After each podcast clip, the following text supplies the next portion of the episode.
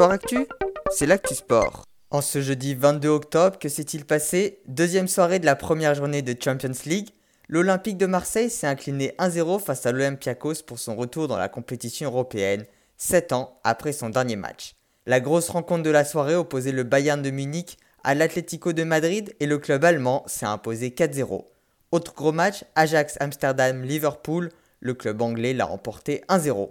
Dans les autres résultats, le Real de Madrid s'est incliné 3 buts à 2 face au Shakhtar Donetsk, match nul 2-2 entre Salzbourg et Lokomotiv Moskova et entre l'Inter Milan et Mönchengladbach.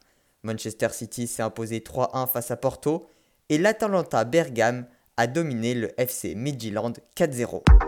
En basket désormais, Monaco et Nanterre se sont inclinés en Eurocoupe, Monaco face aux Italiens de Bologne et Nanterre face aux Grecs de Patros. En cyclisme, le Giro et la Vuelta, en Italie, l'étape Pinzolo-Laghi di Cancano a été remportée par Jai Hindley de la Sunweb et c'est désormais son coéquipier Vilko Kelderman qui est en rose. Du côté de l'Espagne, la troisième étape entre Lodosa et la Laguna Negra de Binuesa a vu l'Irlandais Dan Martin s'imposer devant Primoz Roglic qui reste leader de la course. Autre fait de la journée, Thibaut Pinot n'a pas pris le départ de l'étape.